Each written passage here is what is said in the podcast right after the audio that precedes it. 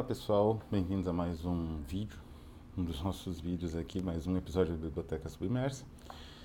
E prosseguimos então com a série Paraísos Gráficos Artificiais. É, no final dessa série, quando a campanha terminar, né, daqui mais 20, menos de 20 dias, 18 dias, é, a gente vai fazer algumas, anunciar algumas mudanças significativas no canal, espero que para bem, né? sejam mudanças né, que ajudem o canal a crescer um pouco mais, ou ser mais, digamos assim, útil né, para as pessoas. Não sei se ele tem alguma utilidade, mas enfim, ele diverte talvez, né? E hoje então a gente vai falar sobre essa obra aqui, que é Ópio, né, do Jean Cocteau, Diário de uma Desintoxicação, subtítulo, essa edição aqui é bem antiga, da Brugueira, né? É uma editora, se não me engano, de, é, catalã, de Barcelona, pelo nome, né? E é uma obra do Jean Cocteau com ilustrações do próprio, bem expressivas, né? Ah, é importante primeiro dar um pouco de contexto a respeito desse diário da desintoxicação, né?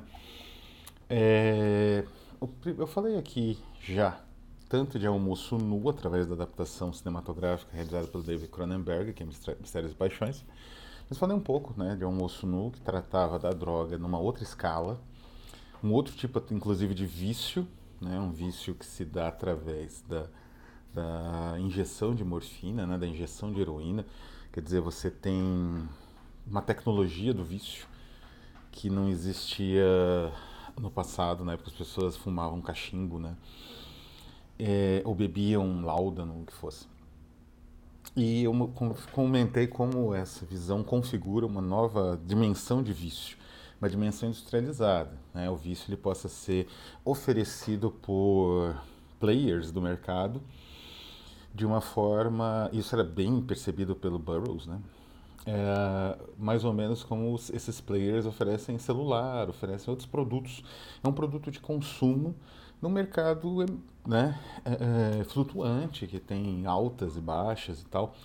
Então, dentro de uma estrutura do supercapitalismo, desse capitalismo aparentemente inescapável que a gente vive, a droga é um produto, como um parafuso, celular, uh, sei lá, bala, doce, doce, né? Que açúcar tem uma tendência viciante, refri, refrigerante, esse tipo de coisa. Mas eu também comentei que o Thomas de Quincey dava uma outra visão. Uma visão em que nem os médicos direito sabiam como é que aquilo funcionava e as pessoas se desintoxicavam, achavam que desintoxicavam da cabeça delas, né? como o próprio De Quincey faz. O Cocteau ele escreveu esse livro no início dos anos 30, né? Entre, quer dizer, ele deve ter escrito entre 27 e 29. Foi o momento da segunda desintoxicação. Ele teve duas nos anos 20, tudo nos anos 20. É... E aqui ele oferece a visão mais estetizada possível da droga. Veja bem, não estou dizendo que é uma visão em que, digamos assim, romantizada né? É uma visão estética. Então, o ópio, ele aqui, ele aparece como uma espécie de não bem catalisador, mas de uh, uh, mecanismo afiador da própria imaginação. Como um desenhista, ou por exemplo um gravurista, um gravurista ele pode fazer um esboço muito bom em, sei lá, hoje em dia acho que eles usam até aquele papel que tatuador usa, né? O professor também usa stencil, né? Mas enfim, no passado ele podia fazer um esboço muito bom em papel, em carvão, no que fosse. Mas a gravura precisa de certas ferramentas. E ele precisa dessas ferramentas para poder fazer a gravura. Inclusive ferramentas químicas, né? Então o ópio é mais ou menos isso para o Cocteau. Então é uma, uma figuração da droga diferente do, Thomas de Quincey lá no início do século XIX, né? E muito diferente também no pós-Segunda Guerra Mundial, dos anos 50, na verdade, né? Da visão do William Burroughs, né? A gente tem uma visão muito peculiar do vício. E é interessante porque, embora ele seja um diário, mais um desenho interessante aqui do Cocteau, ele vem nessa estrutura fragmentada. Tem alguns fragmentos que são bem longos. Tem um que ele fala do, do Proust, por exemplo. É, e, ah, e tem isso também. A, a, estrutura de diário permite que ele fale. Às vezes ele passa uma, umas boas páginas sem falar nada de ópio. Ele fala de percepções estéticas, né? E não necessariamente inspiradas nem na recuperação dele, nem na adicção dele, né, quando ele era viciado. Simplesmente reflexões estéticas, né? Ele começa a falar ali de uh, do cinema, por exemplo, a diferença entre Eisenstein, Chaplin, Buster Keaton, que eram os diretores de cinema que ele mais adorava. Depois ele começa a falar sobre uh, como é que era o envio de cartas na época do, do que ele conheceu o, o Proust então, assim, é, isso preserva, né? Nesse livro, ele preserva uma ideia que já existe no Thomas de Quincey, né? ele cita de Quincey, claro, de que, ah, especialmente sob efeito né, do, do, narcótico, o indivíduo ele tenta, uh, atende a não ter um controle muito da, da, da clareza das ideias, né? Então eles não tentam montar tratados, eles montam uma escrita mais intimista, né? Porque você não tem como montar um tratado teórico, né? Não tem como você tratar uma é, é montar, né? Com usando o ópio, não teria como o De Quincey montar uma versão inglesa da fenomenologia do espírito. Mesma coisa o Cocteau. Então eles optam por estruturas que, digamos assim, facilitem e promovam o pensamento bastante livre, né? E a livre associação do pensamento. Isso é bem comum aqui. Uh, o De Quincey, até comentei, ele ia falar que ele deixava o pensamento fluir ao longe, assim, né? uh, como se estivesse uh, passando por alto vários temas, né, sem se fixar em nada, que é uma metodologia romântica. O Cocteau, então, ele vai fazer, optar por essa fragmentação, sem ter um eixo para ordenar a leitura. E os desenhos, aliás, alguns extremamente expressivos, como esse aqui, eles não se relacionam. Esse aqui, por exemplo, ele está comentando o, do ópio acabar com relações muito eh, esse desenho extremamente expressivo parece um, né, uma mulher ou sei lá um ser assim implorando alguma coisa está relacionado com pessoas assim que usam ópio evitarem relações sociais o que é bom porque em geral essas relações sociais são perda de tempo então é esse tipo de estrutura do ópio é um livro absolutamente genial, né? Como vários do Cocteau. É preciso aqui a gente dar um, uma freada para falar um pouco, antes de a gente voltar ao, ao ópio, propriamente dito, né? O livro. a gente voltar um pouco a, a, a posição do Cocteau na literatura francesa nesse momento aqui, dos anos 30. E... Uh, a origem do livro, né? Como eu falei, foi uma crise de vício que ele teve uma recaída. E essas duas crises, digamos assim, foram tratadas com essa clinicalização. Não é bem uma internação, aparentemente não é, mas é um, um, uma necessidade clínica, né? Uma coisa meio a montanha mágica. Quer dizer, os tuberculosos na, na montanha mágica, Castorp, né, galera? eles não eram presos naqueles hospitais e hospícios, até que era o nome, que ficavam nas montanhas suíças. Mas eles acabavam por ali por não ter muito o que fazer e, e era um lugar onde as hemoptises e os sintomas eram controlados. Né? Então é mais ou menos a mesma, a mesma estrutura. E, então não era algo contra a vontade do Cocteau né? Como se defende hoje. É, mas com, é, qual a posição do Cocteau nesses anos 20 e 30, né? A imagem desse, do que a gente tem dos anos 20 e 30 é muito, muito folclórica no mundo e no Brasil. No Brasil, aliás, começa desde o início do século XIX até os anos 20 e 30. É, são os anos loucos, né?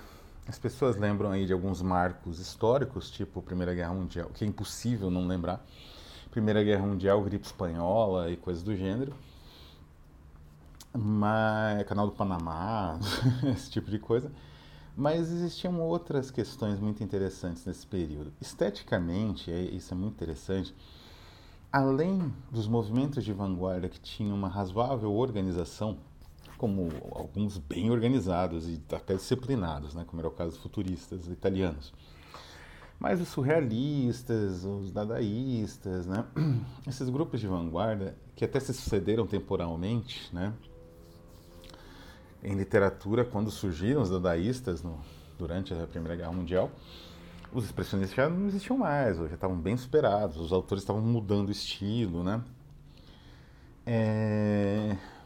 Mas o que acontece é que esses movimentos não era a única matriz ou, e força motriz dos movimentos de vanguarda europeus. E o mesmo vale aqui para o Brasil também, algo que é reconhecido quando se estuda a segunda geração, que é praticamente cinco anos depois da primeira. Eu não entendo porque a segunda ela começa já nos anos 30, né? nem dez anos depois da, da, da Semana de Arte Moderna e vai embora, né? E tal, mas é, é reconhecido meio que esses autores mais regionais, no caso do Brasil, né? Mas no caso específico da Europa, isso é bem evidente. Então, o, o Cocteau, ele era um desses vanguardistas flamboyantes, ele não fazia parte de um movimento, não é? O surrealismo, o dadaísmo, o que seja.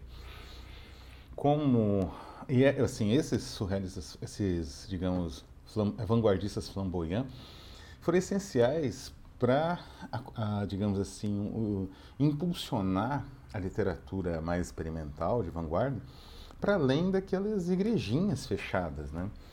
Tem a igrejinha do André Breton, a igrejinha do Marinetti, então para expandir para além dessas igrejinhas, você tinha que ter autores que não pertenciam a elas.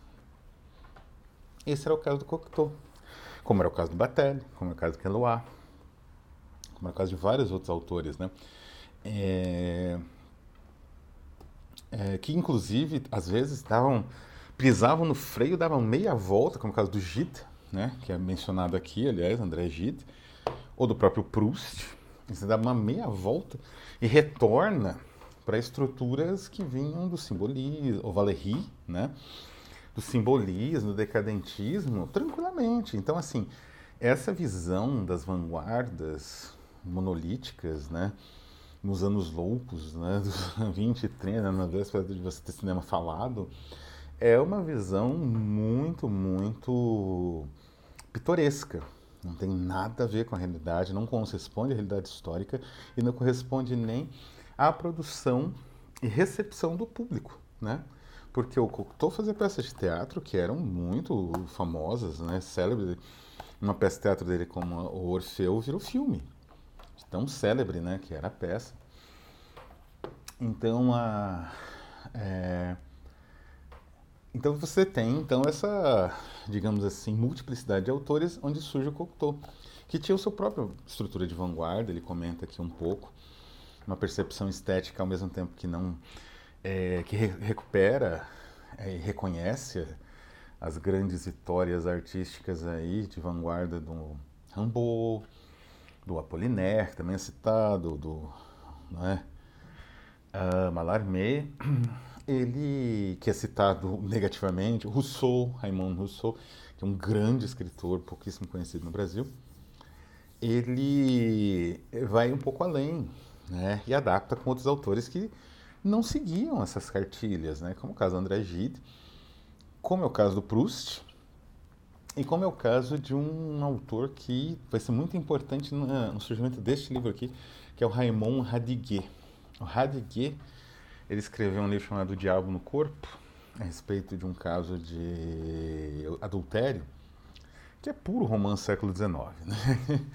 Ele tinha um fascínio né, por isso, e ele tinha uma visão extremamente crítica, especialmente das igre da igrejinha do Breton. Né? O Breton era um cara muito autoritário. Então, o Breton era um cidadão muito autoritário. E ele, ele expulsou Arthur né, do grupo, vários expulsos, né, a, a depender da flutuação do, do, do, do, humor dele e da onde para onde ele queria que o surrealismo fluísse. Eram decisões extremamente autoritárias, né? E autoritarismo em vários sentidos. Né? Tem um, vários registros, né, dele do seu do, da maneira como ele era, por exemplo, como nos parâmetros de hoje, né, mas enfim, era alguém que se dizia libertar, homofóbico, machista, etc. Enfim, o que acontece é que o Radiguet, que pisou no freio e voltou para uma estrutura uh, stendhaliana, né, uh, de romance, e fez esse Diabo no Corpo, que é um romance realmente brilhante. Ele teve uma morte muito cedo, né? Ele tinha acho 20 e poucos anos quando ele conheceu o Cocteau, o Cocteau ficou encantado. Tiveram uma amizade muito profunda e ele logo morreu dessas doenças que escritor morre cedo, né? Ou era tuberculose, ou era tifo, enfim. E essa morte, digamos assim, ela impulsionou uma crise depressiva tão intensa no, no Cocteau que ele acabou se entregando ao ópio. E é aí que veio uh, os dois as duas crises graves dele, né, de uso, é, desintoxicação, recaída, nova desintoxicação, que são descritas aqui, que ele transforma numa coisa só. A introdução ela faz bastante um trabalho bem. A introdução é assinada pelo tradutor, do espanhol, Maurício Vasques, né? Vaques. Maurício Vaques, que é o tradutor para o espanhol, você vai aqui, né? Inclusive, ele faz uma introdução bastante cuidadosa, onde ele fala desses detalhes, uh, digamos assim, de origem do livro. Quer dizer, o livro ele surge devido a uma crise. E não é uma crise artística, digamos, profissional, é uma crise sentimental, uma crise pessoal, a perda de alguém muito querido. E então o livro surge disso. As experiências narradas aqui, isso é muito interessante. Me parece, isso também é mencionado no, na introdução do Vaques, né? ou Vaquier, sei lá, se ele é francês, filho de francês espanhol, né? É... Por quê?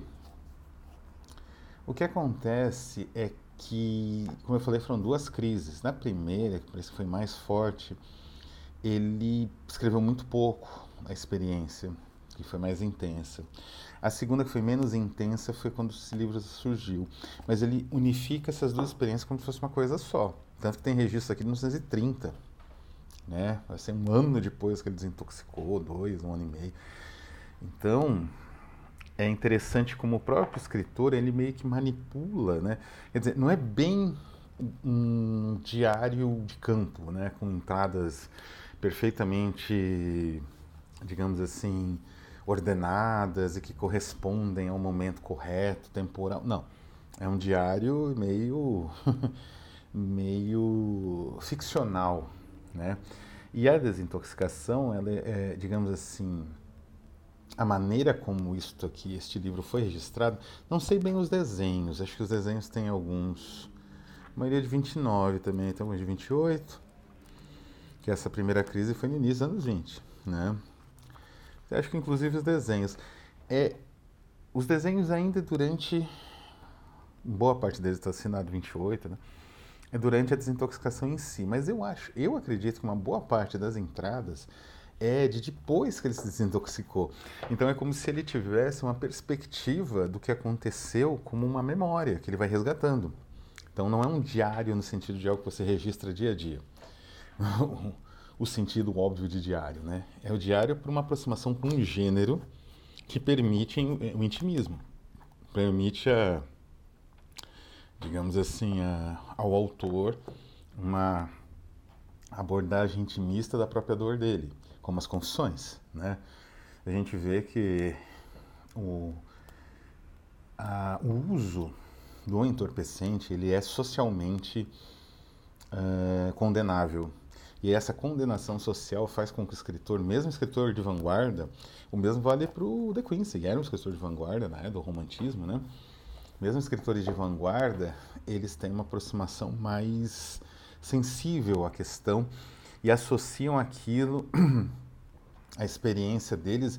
É, é, é interessante esse ponto, e é um ponto que tem uma aproximação com certos autores que narram é, aspectos biográficos muito, muito dramáticos ou muito estigmatizados na sociedade como tentativas de suicídio, como foi o caso da Silva Plath, Plath né?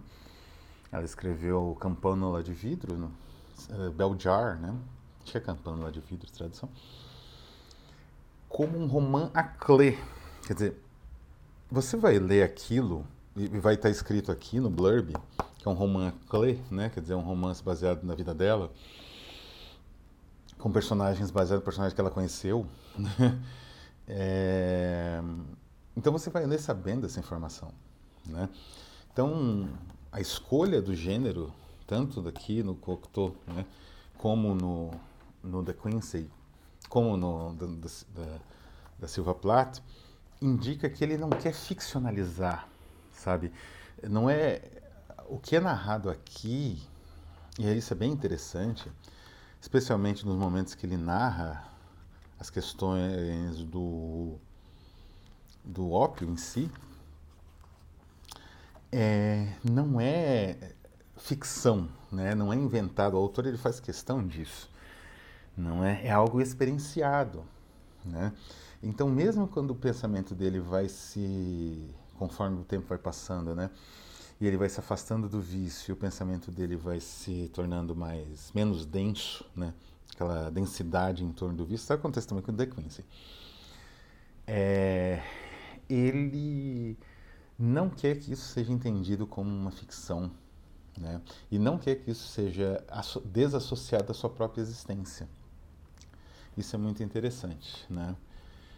É, é como, né? É, digamos assim, é a medida de como a sociedade estigmatiza essas pessoas que mesmo membros da elite, de uma elite artística, intelectual, que estiveram expostos a isso, eles precisam meio que reafirmar, né, que pertencer a isso para eles não serem naturalizados, né, para dizer, não, não, mas veja bem, isso aqui é ficção, né, o cara nunca usou, ou coisa parecida. Então, é esse, isso vai continuar no, no William Burroughs, por exemplo, vai ter outras estratégias que eu comentei no vídeo passado, estratégias relacionadas aí a estruturas eh, de pensamento, né, que vão ressoar na obra inteira. Então você vê que aquilo é dele, é algo que sobrevive à, mudança de estilo, à variação de tempo. Então, é, vou terminando aqui com a conclusão que é um romance fenomenal, romance não, um diário, né, digamos assim. Uma obra muito única, muito intimista, muito próxima né, da visão que ele tinha de muitas coisas estéticas, de cinema, de teatro, e muito, muito bem escrita. Não é? E como eu falei, isso aqui não é uma romantização da droga, mas é uma estetização. Aqui a gente está nas antípodas daquela visão do do Burroughs, de você usar agulha hipodérmica, que é um conta-gotas, improvisar a marra ali, e vai procurando veia e tudo. Não, aqui você tem aquela visão mais estetizada do cachimbo, toda a parafernália ao redor, que cria uma espécie de aura social da droga, relacionada mais ao consumo dela a um consumo uh, lento, né? Quer dizer, você não injeta né, rapidinho, escondido, né? Você vai levar isso para dentro da casa e usar ali, ou de uma casa segura, né? Então é uma visão estetizada do, da droga e do consumo que hoje em dia é impossível por N motivos, hum, químicos em grande parte, mas relacionados, como eu falei, a uma mudança da produção e da necessidade capitalista desse produto ser viável no mercado e para isso ele precisa ser rápido. então, enfim, vale muito a pena a leitura e é isso. Vou ficando por aqui. Um abraço a todos e até a próxima.